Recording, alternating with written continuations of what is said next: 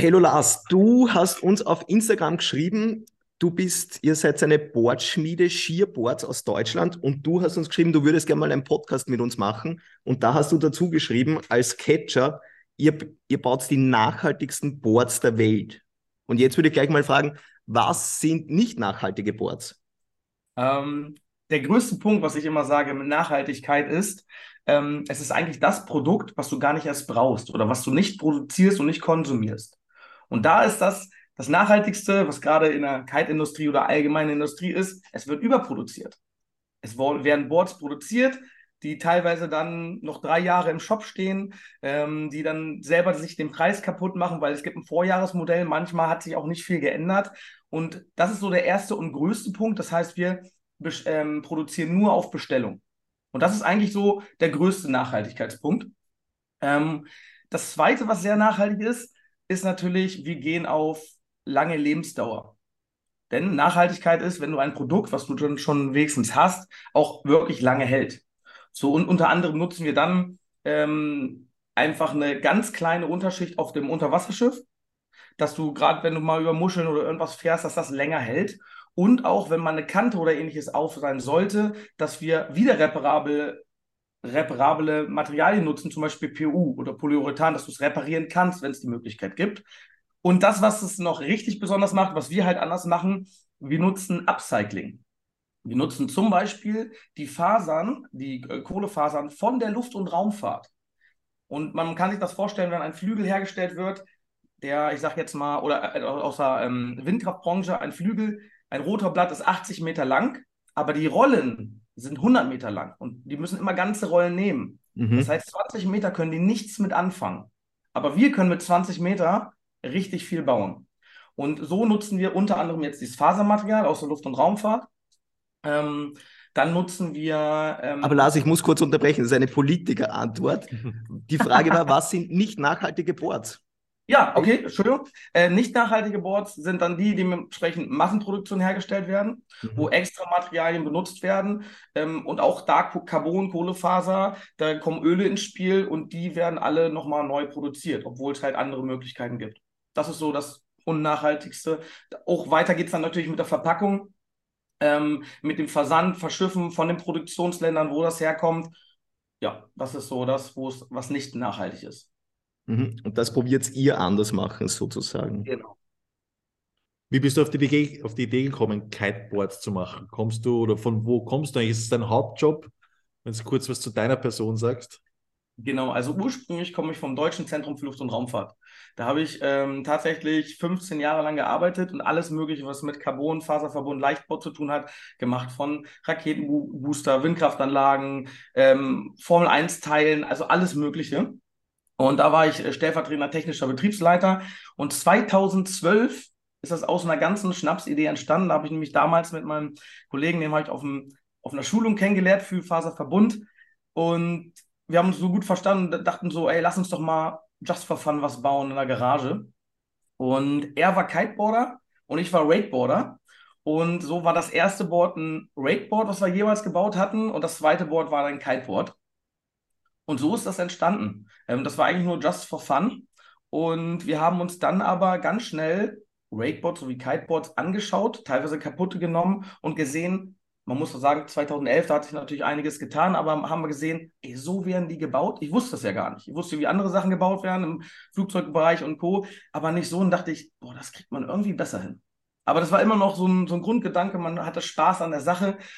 Ja, und 2012 haben wir dann gegründet, alles immer nebenberuflich, mhm. äh, immer ganz klein, äh, wie gesagt, in der Garage angefangen.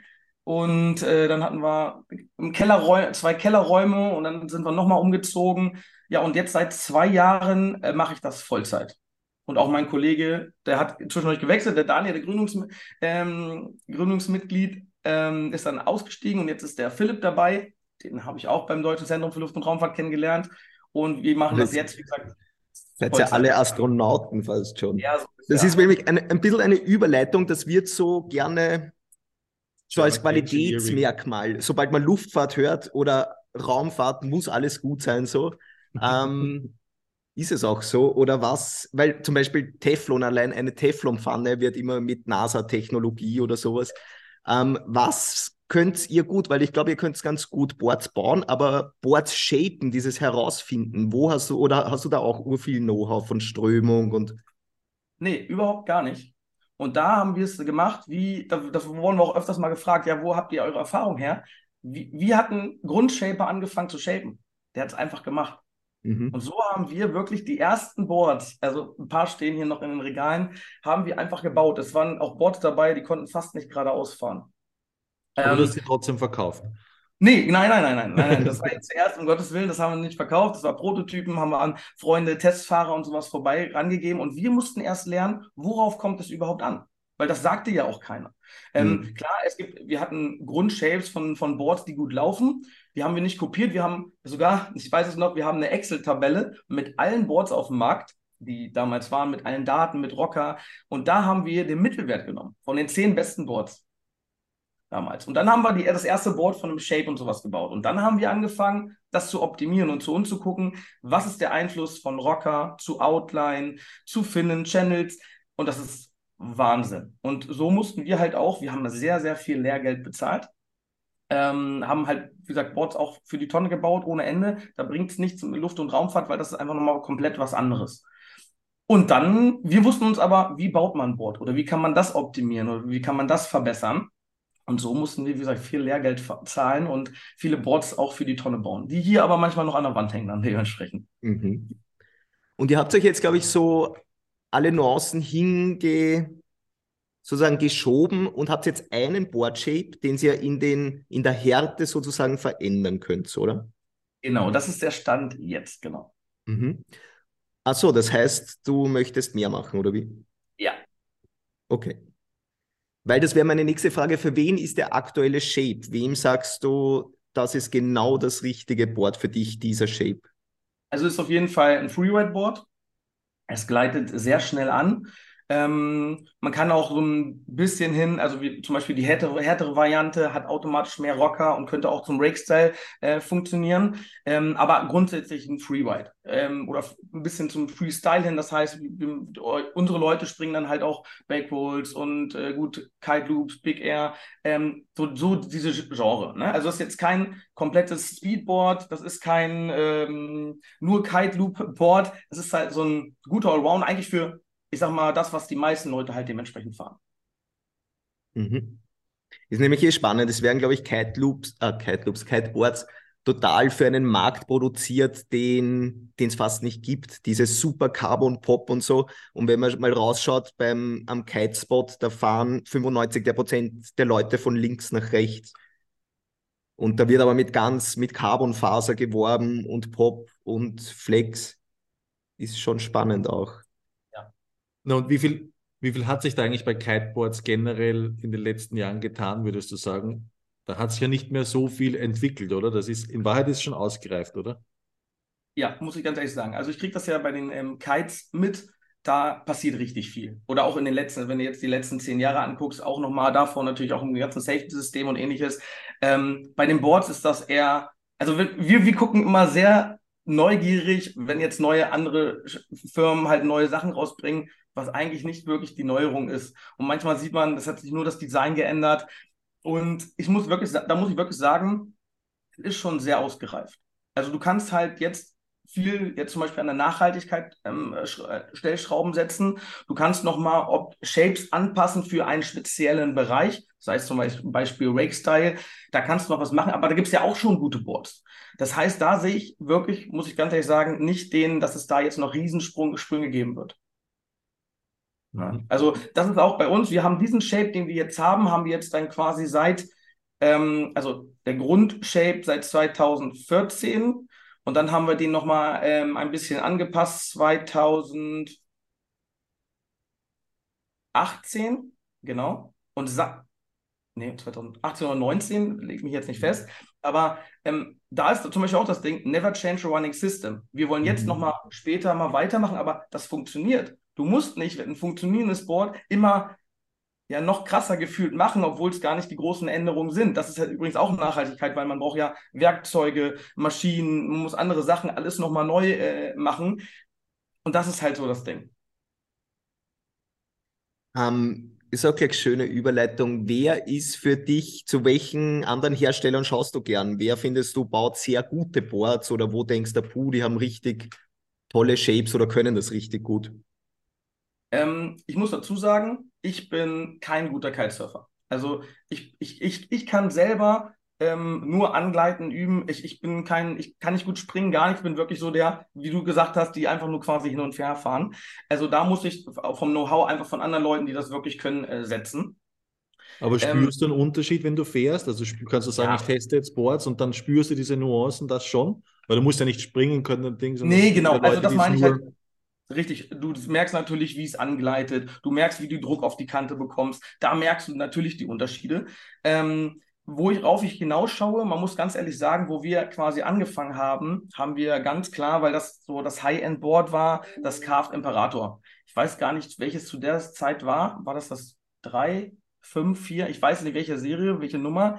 Aber das war so, dass ich dachte, wow, 1000, damals 1200 Euro für ein Carbon-Kiteboard, was wirklich, ich habe das auch in Hand gehabt, ich bin da schon gefahren, es wirklich sehr, sehr gut verarbeitet wo ich gesagt habe, das war gut, das war auch mit Vakuuminfusion und vom Bauen her war das super. Vom Shape ist es halt wirklich, man, wir müssen ehrlich sein, im Prinzip fährt fast jedes Board, was derzeit auf dem Markt ist. Es ist jetzt keins, wo du sagst, okay, das könntest du nicht fahren. Da merkst du dann halt wirklich, in welche Richtung gehst du es hin. Und das sage ich auch immer, bist du nur derjenige, der hin und her fährt, da wirst du weniger Unterschied merken, als wenn du dann wirklich die richtigen Tricks machst, wo du dich richtig aufpoppst, ähm, rauspopst, wo du ankantest, ähm, das macht schon dann nochmal den größeren Unterschied auf.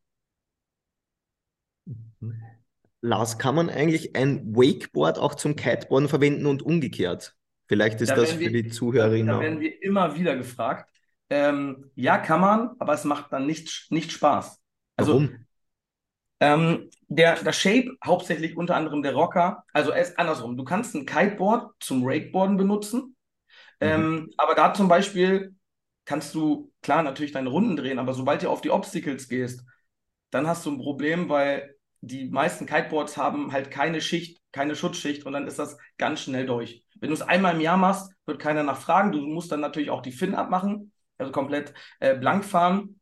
Aber der Rocker ist halt sehr klein. Also wenn du da mehr, mehr, Sprünge machst, mehr auf den Features, also Obstacles fährst, ist das ungeeignet. Andersrum kannst du den Rakeboard zum Kiteboarden nehmen, das macht überhaupt keinen Spaß, weil da der Rocker ist einfach zu krass. Das sind um die äh, sieben Zentimeter Rocker. Ähm, das ist halt sehr anstrengend, gleitet nicht schön an. Ähm, klar funktioniert das irgendwie, aber du hast keinen Spaß. Und wir wurden oft öfter schon gefragt, könnt ihr nicht was für beides machen? Und wir haben auch Prototypen gebaut. Und es war immer dann so für beide Sachen so oh, mittelmäßig. Und das bringt es ja auch nicht. Oder für den einen ein bisschen besser, für den anderen, aber und das leider wohl oder übel, wenn man wirklich Spaß haben will, muss man leider beides haben. Es ist das, außer wie gesagt, du fährst nur einmal im Jahr an die Anlage quasi. Mhm. Wenn ich mir jetzt ein Kiteboard bei euch bestellen würde, habe ich noch ein bisschen ein Mitspracherecht. Kann ich was am Design anpassen? Kann ich mir irgendwelche Nuancen ändern lassen? So auf Custom nehmen? Oder bestelle ich es einfach nur, habe dann eine gewisse Wartezeit, weil ihr es auf Nachfrage produziert? Nee, genau, wir haben quasi einen Konfigurator äh, entwickelt und gemacht. Und ähm, da kannst du, wie du vielleicht aus Spaß schon mal einen Porsche zusammengestellt hast, kannst du quasi dein Board zusammenstellen. Ähm, das allererste, was man da zusammenstellen kann oder aussuchen kann, ist das Design. Wir haben über 50 Designs, aber du kannst sogar dein komplett eigenes Design machen. Ähm, das kannst du mit aufs Board machen. Dann kannst du die Kantenfarbe aussuchen und die Farbunterseite vom Unterwasserschiff quasi, von der Base. Ähm, und dann kannst du den Flex aussuchen, sprich willst du Medium Flex, das ist so, das verkaufen wir wirklich 95 Prozent, oder mhm. zum Beispiel einen harten Flex, eher für Rake-Style. Ähm, das kannst du ja aussuchen und dann kannst du halt zusammenstellen. Willst du mit Fin haben? Willst du das blanke Pad? Willst du zum Beispiel, wir arbeiten mit Paddix zusammen, willst du Paddix-Pads haben oder unsere Standard? Ähm, Pads und das stellst du so quasi zusammen und kannst halt ein bisschen rumspielen. Und da sehen wir auch, das meiste an unserer Homepage wird tatsächlich genutzt, dass die Leute rumspielen, welches Design passt welcher Unterseite, Kante und genau. Und schließen es dann den Vorgang ab oder lassen sie es das dann dabei? Weil ich kenne mich immer so, wenn ich sowas mache, dann ist es immer so, wenn wir jetzt sagen, ein Porsche, ich habe zwar noch nie einen Porsche designt, aber dann kostet er 130.000 Euro und dann breche ich es ab und habe mir halt kurz einen Porsche designt. Nein, natürlich, also bei uns ist schon, äh, die Leute kommen ja auf uns, weil sie schon ein Interesse dran haben. Aber wir sehen auch, äh, Leute kommen und spielen und spielen teilweise gefühlt ein Jahr rum und erst danach kaufen sie es. Ähm, das ist halt von bis. Mhm. Was glaubst du beim Zubehör eigentlich, Lars? Weil wenn du selber sagst, so Board Shapes sind schon ziemlich ausentwickelt, mhm. aber ein bisschen stiefmütterlich sind ja noch Pads und Straps. Und ich habe auch auf eurer Seite gesehen, die Standard-Pads, die dabei sind, das sind halt, glaube ich, na, das muss man so sagen, ich glaube, das sind die schlechtesten, die ich jemals gefahren bin in meinem Leben, aber es sind einfach die günstigen. Du hast noch eine weitere Einstiegsvariante ähm, dann, aber diese Pads sind halt schon, also vielleicht passen sie auch gar nicht zu meinem Fuß, aber das ist das Rutschbananending schlechthin. Hm. Also bin ich bei dir, das ist die komplette Einsteiger-Variante. Man muss auch sagen, von allen Kiteboards, darf ich nicht lügen, haben wir mit diesen einfachen Pads 20 vielleicht verkauft. Also nicht viel. Die meisten haben wirklich ihre eigenen Pads, sagen, oh, von Marke XY mit den Straps oder die Paddix-Pads, die passen, weil die noch angepasst sind. Also das ist nicht so das, also unser ähm, Zubehör, wo wir sagen, wir, wir bieten es halt an für Leute, die einfach noch nichts haben. Die meisten haben aber schon ihre Pads quasi gefunden, die perfekt für ihre Füße sind. Ansonsten empfehlen wir auch gerne halt immer Paddix. Ähm, und da, man sieht es ja an Paddix, passiert schon noch einiges und da kann es auch noch mehr gehen. Ähm, wie gesagt, ich komme eher aus dem Wakeboard-Bereich. Da ist bei Bindung ist ein, ja, was heißt ein anderes Level. Das sind feste Schuhe immer, und da gibt es auch schon verschiedenste Möglichkeiten, direkt reinklicken, wie so ein Skisystem, mit Straps, mit allem möglichen rein, raus. Klar, Board-Off geht sowas äh, da nicht. Ähm, aber da, glaube ich, geht eher noch was. Weil da war viel, ist immer lang stehen geblieben bei diesen Standard-Pads und mhm. da geht es jetzt langsam los. Wie viele Leute seid ihr eigentlich bei euch in der Firma? Baust du die Boards selber? Was schätzt du denn? Ich schätze zwei. Da hast du genau richtig geschätzt. ähm, also wir machen wirklich, äh, wir sind wirklich in Personalunion so ungefähr. Also ich mache von die Toilette sauber bis hin die Buchhaltung ähm, quasi mit alles selber mit dem Philipp zusammen. Wir haben uns da aufgeteilt und wir haben dann noch Freelancer und 450 Euro Kräfte quasi, die bei uns in der Werkstatt helfen. Wir haben Schüler, wir haben Designer, wir haben jemanden, der sich um das ganze Rap kümmert. Aber sonst machen wir, also ich stehe selber bei den Brettern und baue und danach mache ich die Buchhaltung und zwischendurch noch mal ein Design drucken. Also da ist alles dabei quasi. Aber auch da wachsen wir und mal schauen, wo die Reise hingeht. Wohin soll es hingehen jetzt so mittelfristig und dann langfristig? Gibt es noch, also sagt man, kreiert noch andere Produkte, bietet man oder bleibt man wirklich rein bei Boards und sagt, das mache ja. ich jetzt die nächsten, keine Ahnung, 30 Jahre noch? Ja, das ist eine sehr gute Frage. Ähm, wir machen uns natürlich auch Gedanken und jetzt ble bleiben wir mal beim Boards. Wir haben zum Beispiel auch mal Snowboards gemacht, als Beispiel. Ähm, aber da haben wir gemerkt, wir sind viel zu weit weg vom Snowboard. Also wir sind oben an der Küste in Norddeutschland. Ähm, früher bin ich mal Snowboard gefahren. Philipp ist damals, äh, oder fährt sehr viel Ski. Aber das ist auch weniger geworden und wir sind einfach zu weit weg von der Szene, von dem ganzen Geschehen. Das heißt, da können wir nicht viel machen und wir haben da auch nicht viele Snowboards gekauft. Die sind super gefahren, also waren ein guter Allrounder. Aber wir haben gesagt, Schuster, bleib bei deinen Leisten, mach das, wo du am meisten Fieber hast, wo du am meisten schon drin bist. Und es kann schon mal sein, dass wir andere Produkte haben. Also klar haben wir auch Merchandise. Ähm, wir hatten auch, auch mal überlegt, ähm, Wakeboard-Bindungen zum Beispiel selber zu entwickeln und zu machen. Ähm, und da muss man halt schauen, weil der Bereich ist schon noch, da ist noch einiges möglich und da sehen wir uns auch. Ne? Also ich, ich, das, aber das sind halt unsere, ja, unser Zuhause, das macht Spaß und darauf wollen wir uns quasi weiterentwickeln. Und wie schaut der Vertrieb aus? Jetzt seid ihr nur zu zweit. Habt ihr dann einige Teamrider und Teamriderinnen am Spot oder, oder wie funktioniert das? Wie kommt ähm, der Kunde quasi und die Kundin auf euch? Genau, also das ist der erste Punkt. Wir machen nur Direktvertrieb ähm, bisher. Ähm, wir arbeiten jetzt mittlerweile im Rakeboard-Bereich auch schon mit einigen Shops zusammen, ähm, weil das ist nur dann, wir kommen später mal vielleicht auf Preispolitik oder sowas, nur deswegen können wir diesen High Class zum günstigen Preis anbieten, weil wir halt Direktvertrieb haben und nicht diese ganzen Margen dazwischen stecken. Das ist ein, ein großer Punkt. Ähm, und dann arbeiten wir aber auch jetzt, wie gesagt, langsam schon mit Shops dran. Wir können ja, dadurch, dass wir ein eigenes Design machen können, können wir auch mit Kite-Spots oder sowas, wo die Werbung, Logo und sowas drauf ist, können wir auch machen. Aber das ist halt sehr schwierig. Ähm, dementsprechend haben wir uns erstmal auf den Direktvertrieb ähm, ja, gesteckt. Und dann mal gucken, wo die Reise weiterhin geht quasi. Wird es auch richtig teure Boards geben, so diese klassische Dreierkonstellation, unglaublich teuer, mittel und dann noch ein ganz günstiges? Nein, das ist nicht unsere Philosophie. Also nur teuer. Was ist denn nur teuer?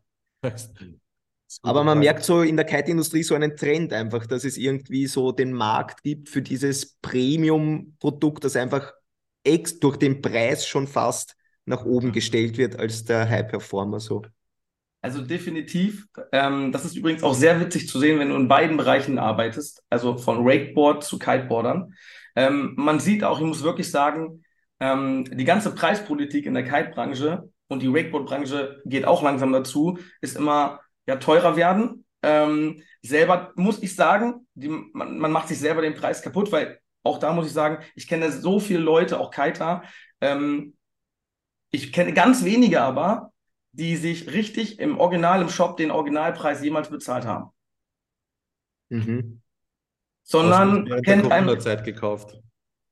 Oder das, genau, aber, aber so ist das halt, das ist so eine Preispolitik. Und dann halt immer höher werden, um, wenn natürlich neue Materialien wirklich, also zum Beispiel bei den Kites mit den neuen Stoffen, wenn da natürlich was drauf ist, wo da ganz klar Materialpreis ist, okay, aber nicht einfach so quasi jedes Jahr 100 Euro, 200 Euro oder was auch immer teurer werden, das ist keine Rechtfertigung. Ja, es gibt Materialpreiserhöhungen, definitiv, das haben wir auch gespürt, aber diese Preise sind schon krass. Und worauf du äh, oder was du gesagt hast, ich habe zum Beispiel damals, ich weiß gar nicht, ob es ähm, RL-Boards, ich weiß nicht, ob dir das was sagt. Mhm.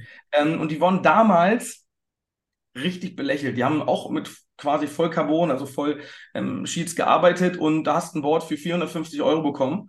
Und die wurden belächelt, ja, das kann ja nicht sein. Ist billig. Mhm. Es ist billig, weil es halt 450 Euro kostet. Aber es ist nicht billig und es, es, es ist auch nicht so gefahren, was man denkt, was der Preis ausmacht. Aber man denkt gleich im Kopf, ein Board für 1200 Euro, das muss das Beste sein. Mhm.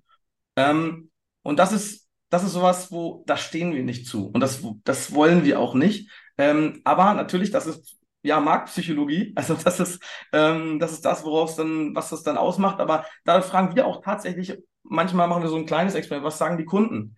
Ähm, und wenn du die fragst, sagen die, ja, man denkt halt automatisch, es ist teurer, also ist es auch besser.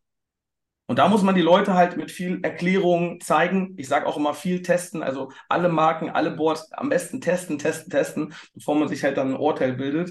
Und ja, das ist aber diese Preispolitik, das ist also das ist auf jeden Fall nicht anders. Dafür stehen wir nicht. Und hatten wir aber auch, muss ich ganz ehrlich gestehen, hatten wir mal überlegt, dachten wir, ja Moment, wenn wir jetzt, damals war das teuerste Board 1200, wenn wir jetzt einfach sagen, wir bauen das Board für 1500 Euro, vielleicht sagen sie dann, oh, das muss ich ja testen, das muss ja was ganz Besonderes, ganz Tolles sein, aber ganz ehrlich, das sind halt nicht wir, das wollten wir nicht, das macht keinen Sinn ähm, mhm. und dazu stehen wir. Also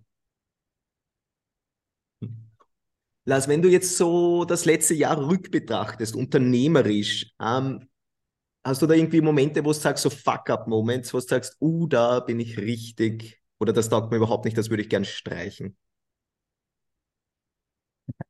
Ähm, oh, da gibt es, also im Unternehmerdasein gibt es da einiges. Ähm, es sind, ah, was streichen? Ähm, das ist eine gute Frage, was würde ich streichen?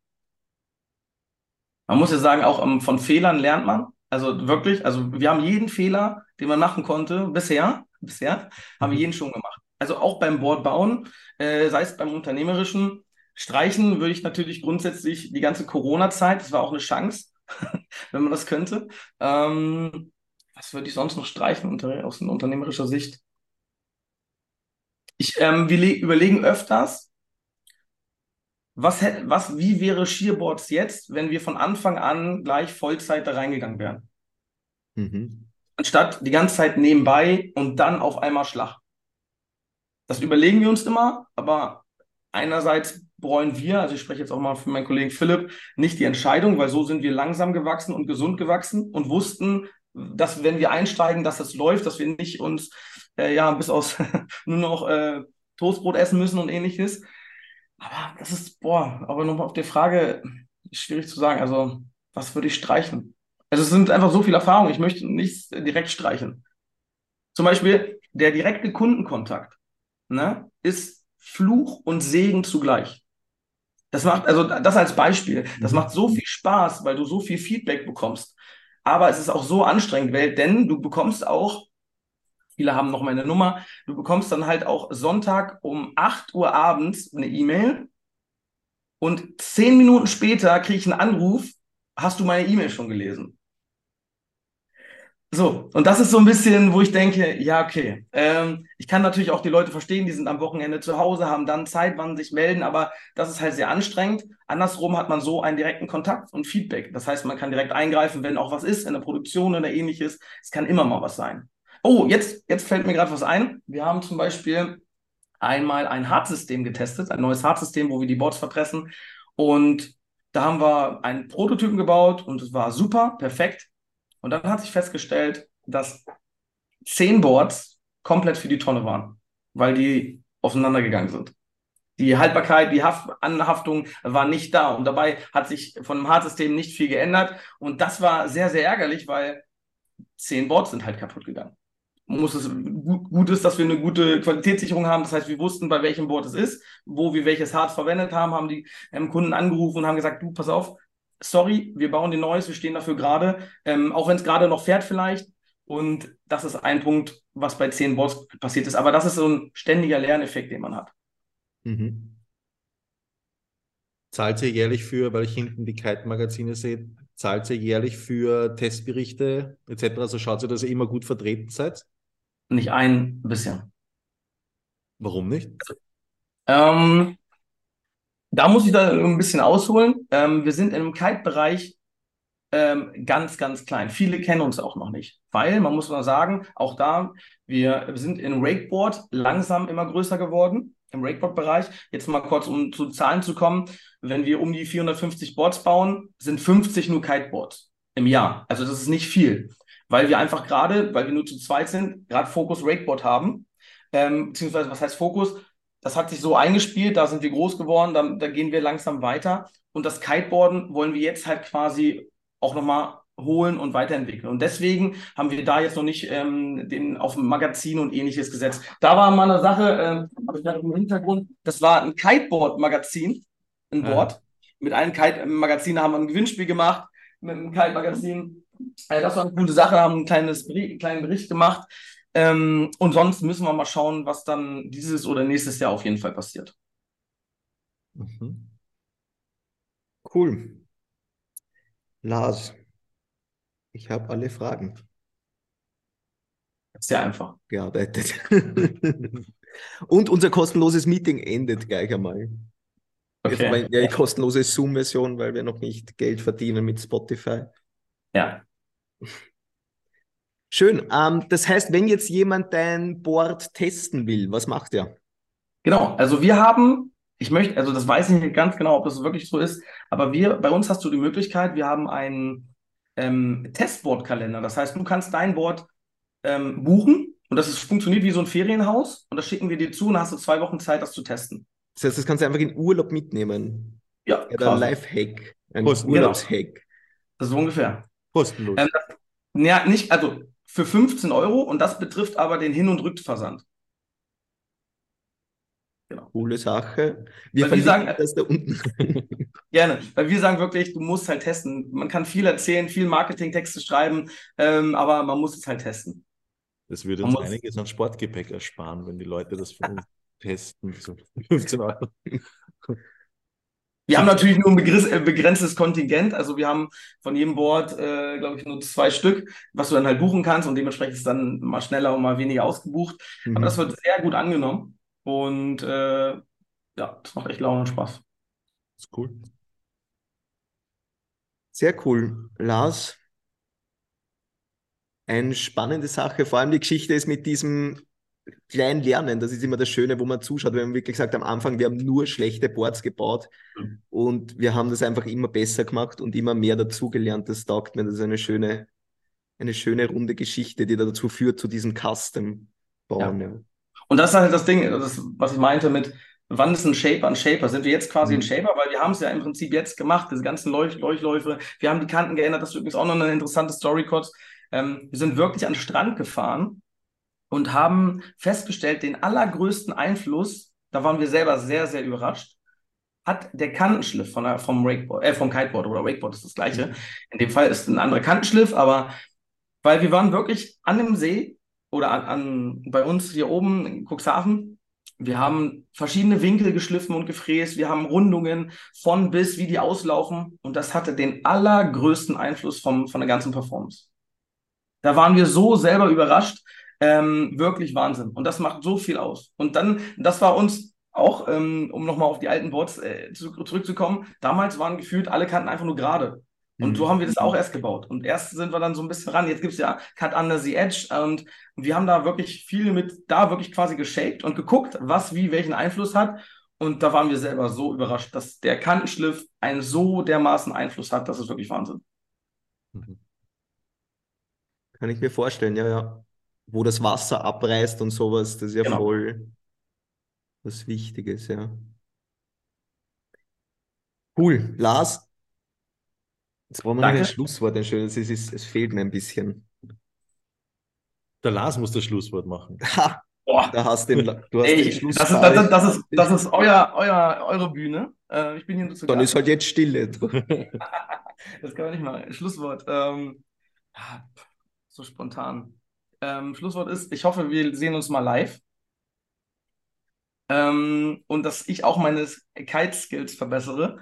Ähm, was bei mir besonders, oder was ich, wo ich das erste Mal aufmerksam auf euch geworden bin, das, das ist ein gutes Schluss, Schlusswort, ist, wo ihr die Kite-Entwicklung vorgestellt habt.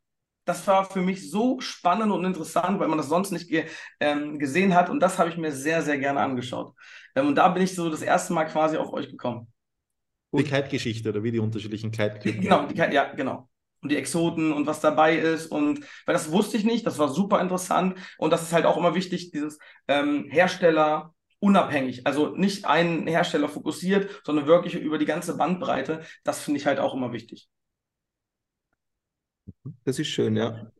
Also nochmal, also es ist jetzt kein Honig ums Maul schmieren, das ist nur, wie ich auch quasi auf euch gekommen bin, wo ich ab dem Zeitpunkt habe ich euch dann äh, verfolgt und fand das halt super, wie das auch mit den Workshops macht. Denn wie gesagt, wir bieten auch, äh, machen auch quasi Workshops, wir machen immer so Erklärungen, wie baut man ein Board, wir gehen auch zur Fachhochschule, da haben wir mindestens einmal im Jahr eine Vorstellung, wie baut man die Boards in Handlaminat, wie läuft das? Ähm, und das finde ich immer interessant und wichtig, um das Wissen weiterzugeben. Schön. Schön. Jetzt sehe ich nur gerade unseren Hintergrund wegen Unabhängigkeit. Wir haben da Fleißhörner, wir haben da Lake United so. Ähm, aber man muss das mal aufbrechen. Das ist so ein Blow-up und wir haben jetzt einfach mal einen schönen Hintergrund. Aber das ist eine spannende Sache, was du ansprichst. Auch Unabhängigkeit in der Kite-Industrie ist, was uns sehr viel Geld eigentlich auch kostet und Nerven. Man würde mit Füllhörnern oft überschüttet werden, wenn man einen Kite-Hersteller oder so sich auf den legt aber wir bleiben auch so und das taugt uns voll, weil nicht jeder Kite-Hersteller, jedes Modell ist gut, sondern da gibt es den einen guten Wave-Kite und der Leichtwind-Kite ist einfach nicht gut und fertig. Und das möchte ich auch immer so sagen können. Und das gibt viel Freiheit. Das ist cool. Schön. Das ja. waren jetzt zwei schöne Schlusswörter-Sätze. In diesem Sinne machen wir Schluss jetzt. Ne? Aus. Gut. Perfekt. Danke Lass, Dankeschön. Danke Bis bald. Gut. Ciao. Tschüss.